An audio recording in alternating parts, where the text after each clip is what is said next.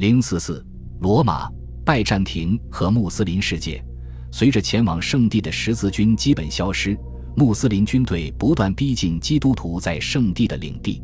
十三世纪上半叶，十字军国家时来运转，穆斯林世界则相对混乱。由萨拉丁建立的开罗的阿尤布王朝和十字军国家进行外交交往的经验丰富，尽管双方之间冲突不断。但依然可以从双方的根本利益出发达成共识。这样的情况反复出现。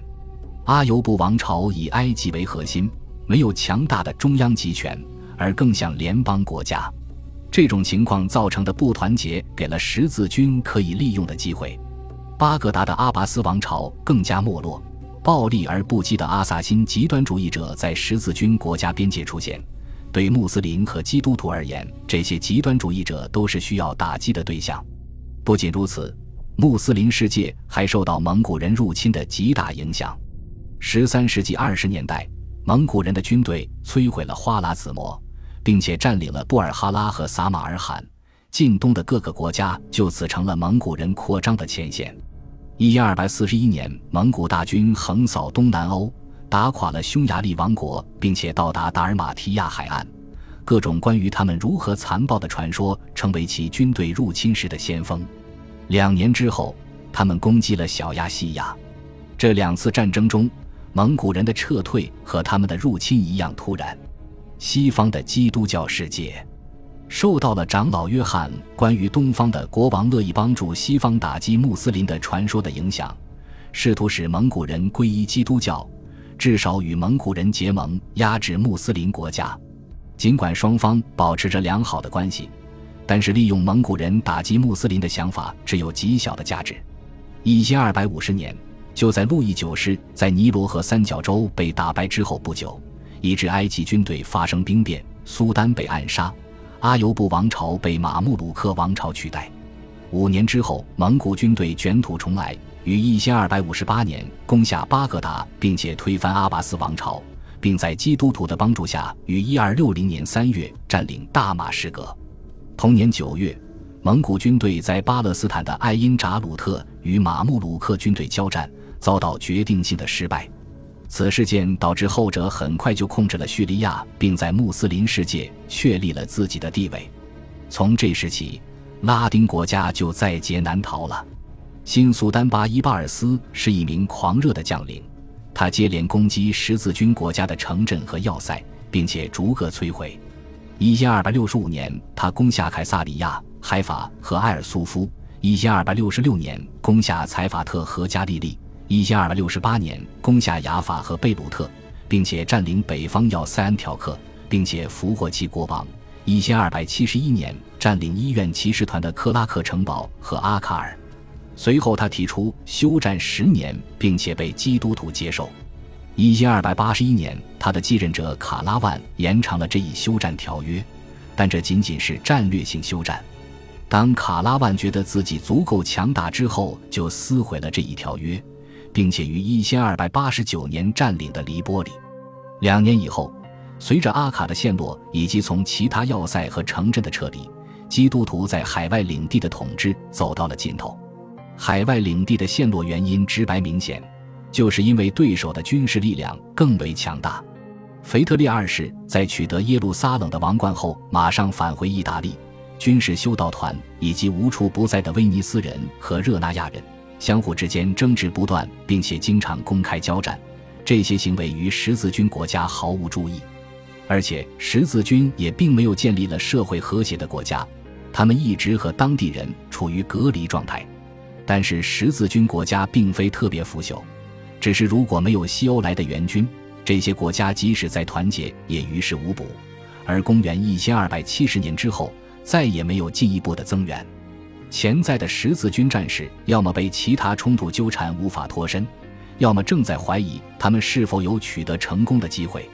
总之，鉴于人们都感觉海外领地挣扎在垂死边缘，西方人决定让其寿终正寝。穆斯林的复兴敲响了海外领地的丧钟，但是在十三世纪的西班牙地区，基督徒正持续不断地侵蚀穆斯林的领土。在精力充沛的国王的领导下，十三世纪开始的新一波攻势几乎完成了整个在征服运动。一千二百一十二年，大批基督徒军队在拉斯纳瓦斯德托洛萨战役中击败了阿尔摩哈德人的军队。这场战役发生于进入瓜达基维尔河河谷的必经之路。十三世纪三十年代，卡斯蒂利亚的国王费尔南多三世在重新统一卡斯蒂利亚和莱昂之后，再次发动战争，并且于一千二百三十六年占领了曾经的哈里发首都科尔多瓦，这给予了穆斯林沉重的心理打击。一千二百四十三年，穆尔西亚向其臣服；一千二百四十六年，哈恩也称臣纳贡。最终于一千二百四十九年，在长时间的围城之后，塞维利亚投降。阿拉贡国王征服者海梅一世的功绩不在费尔南多三世之下，他于一千二百二十九年攻占马略卡岛，随后接连攻占了梅诺卡岛和伊维萨岛，并且以此为开始建立了地中海的阿拉贡帝国。一二百三八年，他攻占巴伦西亚城，并且于一千二百四十五年占领了这一地区。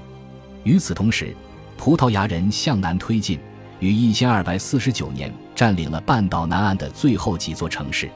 伊比利亚半岛的再征服运动接近完成，穆斯林的统治被局限于格拉纳达地区最南部的山区。西班牙的再征服和基督徒在地中海东岸的国家所建立的行政管理的范围和程度皆有所不同，尽管卡斯蒂利亚和阿拉贡所采取的方法各有特色。在卡斯蒂利亚征服的地区，穆斯林被剥夺了土地，并被从城市中驱逐，以此保证胜利果实。他们大多逃亡到格拉纳达，征服者将土地奖赏给他的军队。无论在城市还是农村，新领主都缺少穆斯林精细的经济管理智慧。很多土地从耕地变为牧场，并且很多土地持有者在多年的无序经营之后返回北方。将其土地卖给军事修道团，这些军事修道团很快就就占据了主导地位。卡斯蒂利亚南部地区保留了传统边疆国家的面貌，一套人口分散的畜牧业经济系统，由世代为奴的人充当劳动力，强大的男爵们控制着广大的农业土地，经济上的发展非常少见。这种经济结构随后被卡斯蒂利亚人带到了新大陆。而阿拉贡则以完全不同的方式统治征服地区，